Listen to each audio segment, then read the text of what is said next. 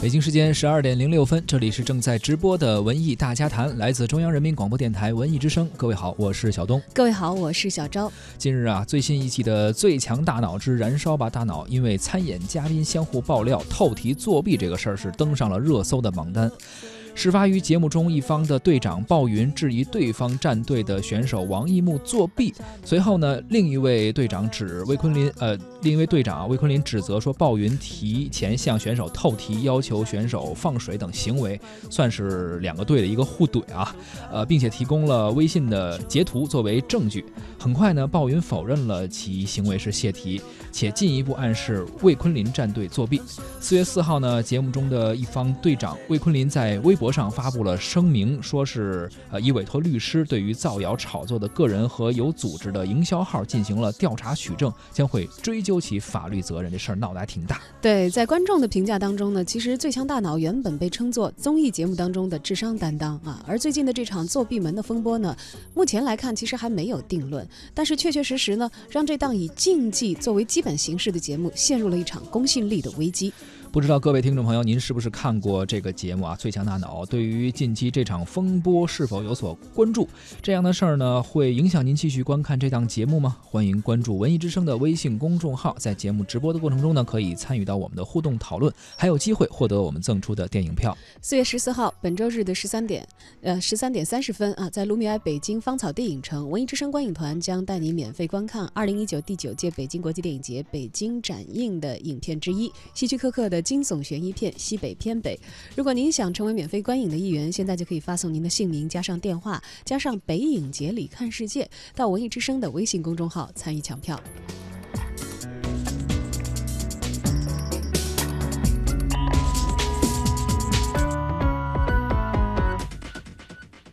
三分钟，他才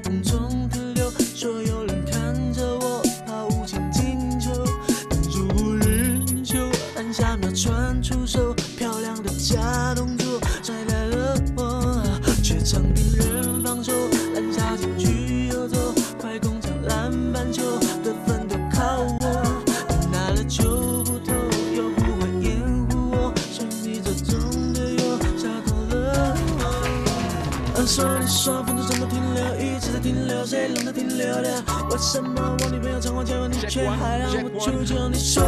你怎么逃我球？你说你怎么打我手？你说是不是你不想我？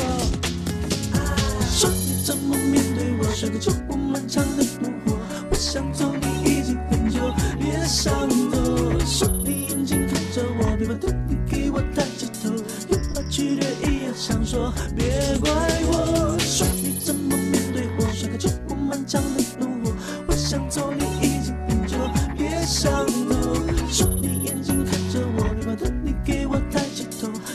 去的一样想说，别怪我。说你怎么面对我？说的就不漫长的怒火，我想走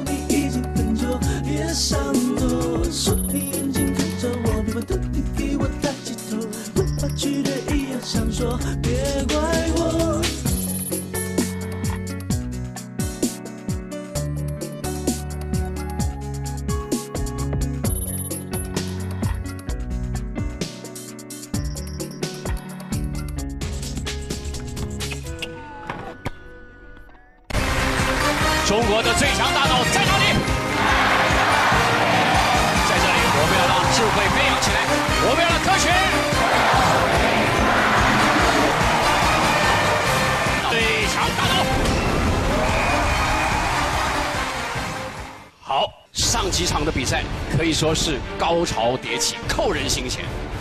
在集结赛的过程当中，我们所有的选手都表现出来了他们高超的脑力。我们战队已经集结完毕，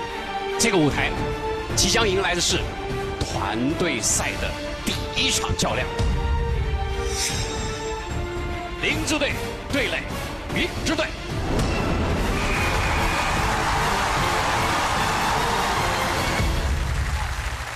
战队单循环积分赛，强势升级。本场比赛结束后，积分最高的战队赢得团队赛胜利。如出现积分相同，则按两队胜负决胜。获胜队长成为中国战队总队长。在所有未出局选手中，挑选七人组成中国战队，迎战国际战队。战火一触即发，燃烧吧，少年！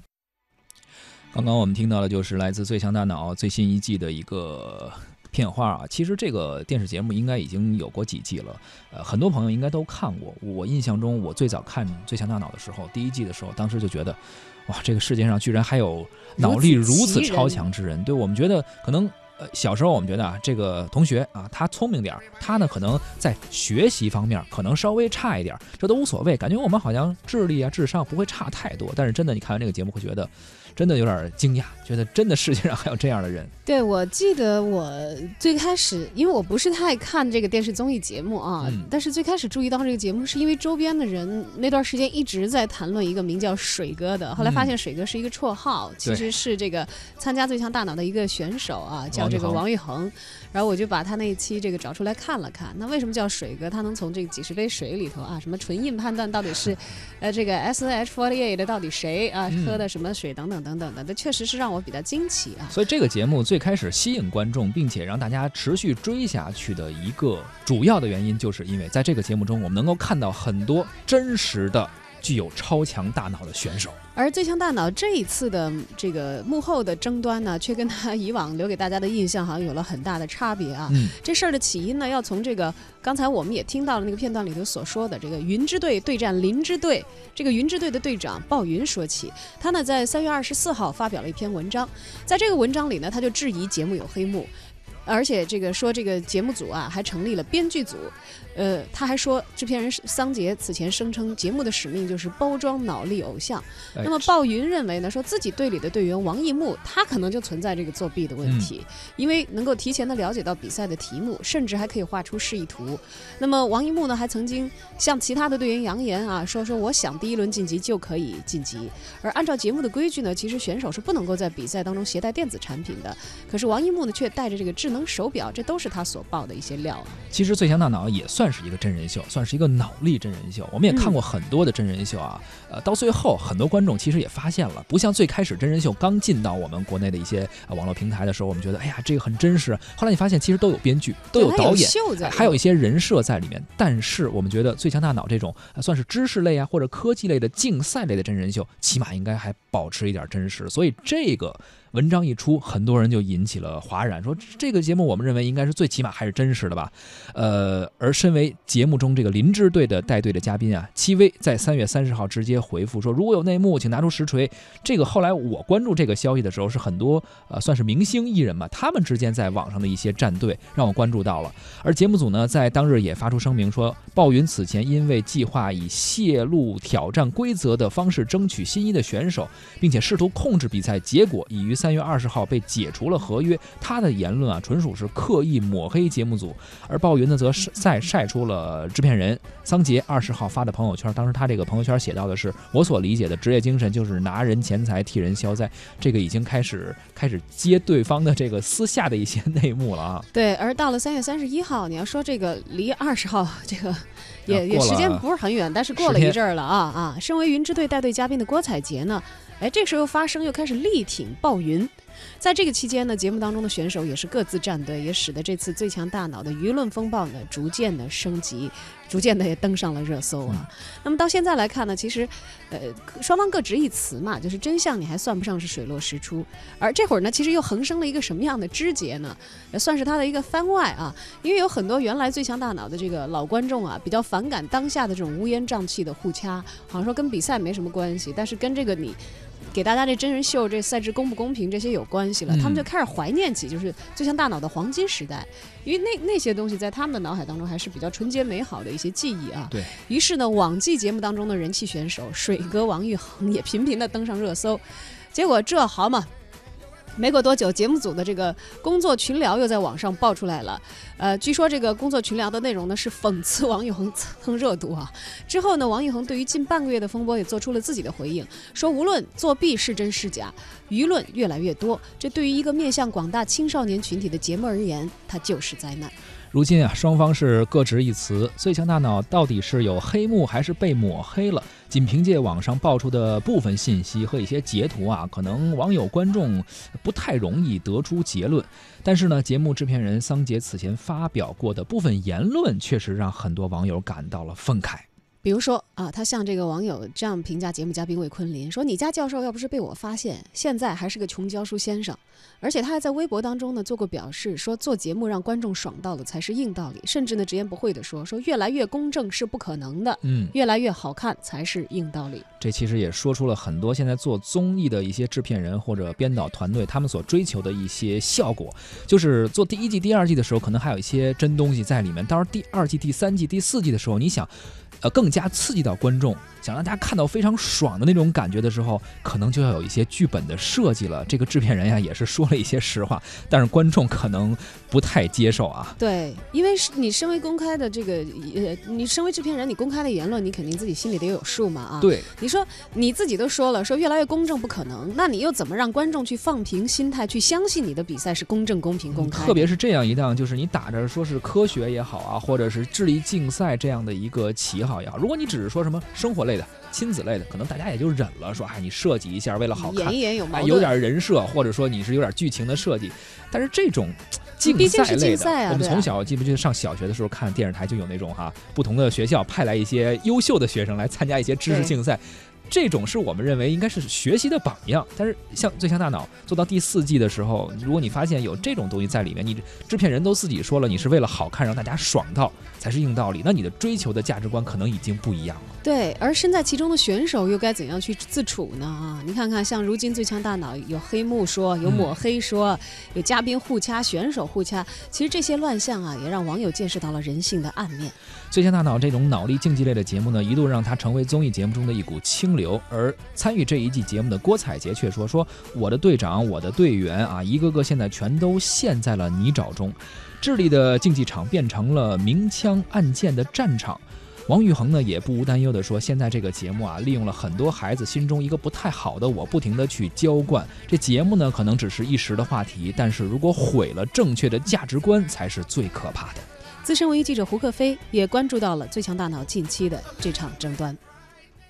最强大脑》这个节目啊，最近闹腾的鸡飞狗跳的。说实话，这个节目最开始播的第一季的时候，我还跟着看过两眼，后来就没再看了。所以这次节目中发生的鸡飞狗跳，我并没有从节目中看到，而是通过大家各方面的言论、各种这个补充啊完成的。啊，为什么我看了第一季就不看了呢？说白了，是我一点都不羡慕那些展示出来这些所谓的最强大脑，或者是大家说的超能力啊，我一点都不羡慕啊。其次就是最强大脑的官方定位叫做科学真人秀。科学是定语，本质是秀，是一个综艺节目。从一开始它就不单纯，部分内容不但不科学，甚至反科学啊！因为科学的意义之于在于揭示神秘背后的真相，而这个节目时常营造一些神秘，为节目效果，很少为观众解释背后的原理。那看了几集我就不想看。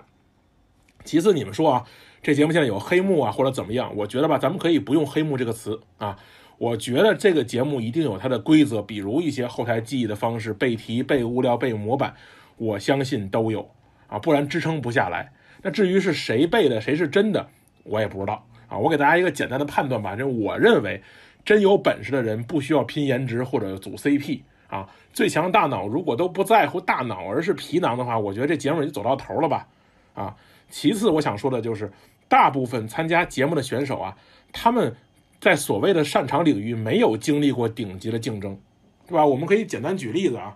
有这么一哥们儿，他是某人口大省的高考状元，他面临的是全省几十万考生的竞争，大家都为了高考奋斗了十几年，都想进入好的大学，他厉害吗？虽然我个人不崇拜分数，但是我不得不说，能在这样残酷竞争中脱颖而出的人，还是佼佼者，还是厉害的啊！再举个例子。我们天天拿国足打岔，说他们能力差，但是通过我们当下的训练选拔机制，最终走到国家队的这些小伙子厉害不？我认为是厉害的因为他们也经历了非常严格的竞争和筛选，最后走到了国家队。虽然还是输给泰国，但是我相信，如果是我上场，可能会输的更多。但你问我能记住圆周率小数点后五千位的人厉害吗？我觉得有点犹豫，因为正常人啊是不会浪费时间去记这种东西的。表演背圆周率后五千位这个事儿本身也很枯燥乏味，没有任何的观赏性和娱乐价值。同理，我也不认为那些珠心算或者过目不忘啊，这几个数加一块瞬间说说结果就有意义。这古人说这个珠算也好，珠心算也好，甚至是走马观碑，那是在科学技术条件有限的情况下对于高手的崇拜。现在科学技术那么发达了，有计算器，有计算机，有图像处理软件，为什么还要强调这些是最强大脑呢？说到再难听一点，我看有些。比赛的内容都是考警犬的，这一点都不厉害，也没有意思。我认为只有经历过顶级竞争，什么叫顶级竞争？就是人数多、范围广的项目，他获胜才有资格称为最强。这个节目还是利用了人们两个心态：第一就是猎奇啊，还是说我觉得能背圆周率小数点后五千位的人，在我心里和那些能胸口碎大石、吞大宝剑、口吐莲花的没有太大区别。说白了是一种杂耍。只不过您可能认为背圆周率听上去比胸口碎大石有意义，但其实在我看来是一样的。第二种心态就是看别人家孩子的心态，人家孩子能背圆周率小数点后面五千位，回头看自己家孩子，哎呀妈，五分钟之前刚学了一加一又不记得了，这简直太焦虑了，不行了不行，得赶紧报个班啊，我们得跟上，不然高考的时候人家这些最强大脑都出来了，我们家孩子肯定考不上大学啊，是吧？这个是。大家这个通常的心态，而且呢，我再多说一句啊，一个打着科学旗号的综艺节目叫《最强大脑》的冠名商，是个号称天天喝几个核桃就能补脑的饮料商，就跟某养生节目冠名商是个号称能包治百病的老头鞋一样，这本身非常讽刺。这个节目播到现在已经是一鼓作气，再而衰，三而竭的情况了。咱不说他苟延残喘，也是收视率堪忧了吧？我相信卫视方早已开始策划或者运作接替他的节目，在这个时候，节目要最后拼一把，不管是为了节目还是为了制作节目的团队，都要搏一下。在当下这个年代，脸面、尊严能当饭吃吗？那索性撕破脸，整个热搜，让这个老廉颇再吃两口饭，根本就不认为他们是最强大脑，他们无非就是一个包装起来的综艺节目，而且其越来越像选秀了。我想到了，我们上中学时候学过前苏联作家奥斯特洛夫斯基的名著《钢铁是怎么炼成的》，其中有一段是我们都会背的经典段落，我给简单改改啊。人最宝贵的是生命，生命对每个人来说只有一次。当我回首往事的时候，不因碌碌无为而羞耻，不因虚度年华而悔恨。我这一生都献献给了世界上最壮丽的事业，为能被圆周率小数点后五千位而斗争。您说这叫最强大脑吗？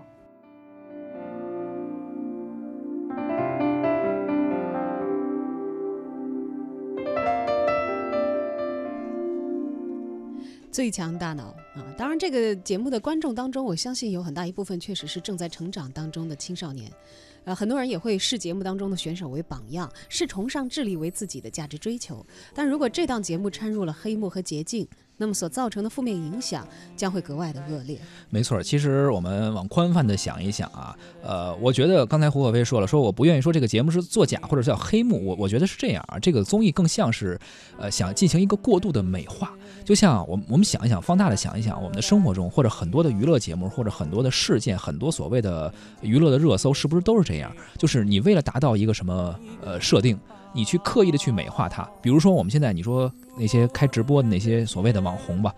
也真的你关了那个关了那个滤镜，他他他就是个普通人，就是他总是想去迎合你的观众，或者为我去赚一些流量，我要去加滤镜、加美颜、去化妆。是吧？然后有一些综艺节目，我为了满足你的要求，我呢去做一些剧本；有一些电视剧的一些偶像吧，我为了满足粉丝的一些要求，我去组一些 CP，做一些人设。这个其实都是作假，但是我们好像已经习惯了。但是为什么到《最强大脑》这件事情，好像呃舆论突然间爆发了？是我们觉得这个节目就是拼脑力、拼能力的，好像还是应该有一个底线，不应该那样去造假。对他跟你打造一个偶像，你所谓的这个脑力偶像和打造一个像这个呃选秀的出来的唱歌跳舞的偶偶像，就带给大家的这个意义，好像似乎总是有些不一样的。包括你说这个唱歌类的竞演，其实现在我们也知道，所有电视上播出的唱歌类的竞演，全都是修过唱的。你不能说它是假唱，但是全都是后期调整过的。它可以跑调，可以节奏不准，但是都给你调得很好。这就是现在好像综艺节目的制片人追求的一个东西。但是这个其实挺挺可悲的，我们。综艺节目中现在真实的东西太少太少了，当然，也许有人会说啊，说成年人的世界哪有那么多非黑即白，复杂的事实往往是有很多灰色地带的。嗯，但是呢，作为一档你具有相当的公众影响力的节目，尤其你主要面向的观众是青少年，你还是一档竞技类的节目。当让观众爽和竞技的公平原则出现矛盾的时候，当节目有可能会收获的市场利益和必须要坚守的价值观底线出现冲突的时候，应该如何选择？当往何处去？这永远是值得节目组深思，也是千千万万双观众的眼睛正在关注着的事实。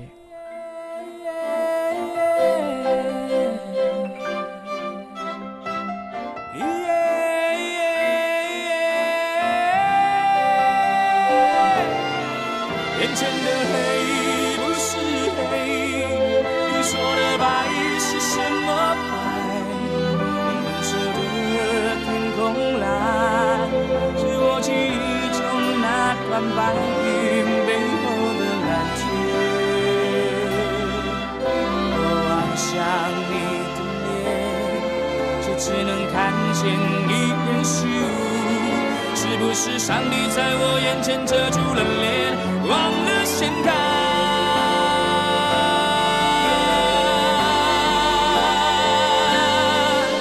你是我的眼，带我领略四季的变化。你是我的眼，带我穿越拥挤的人潮。你是我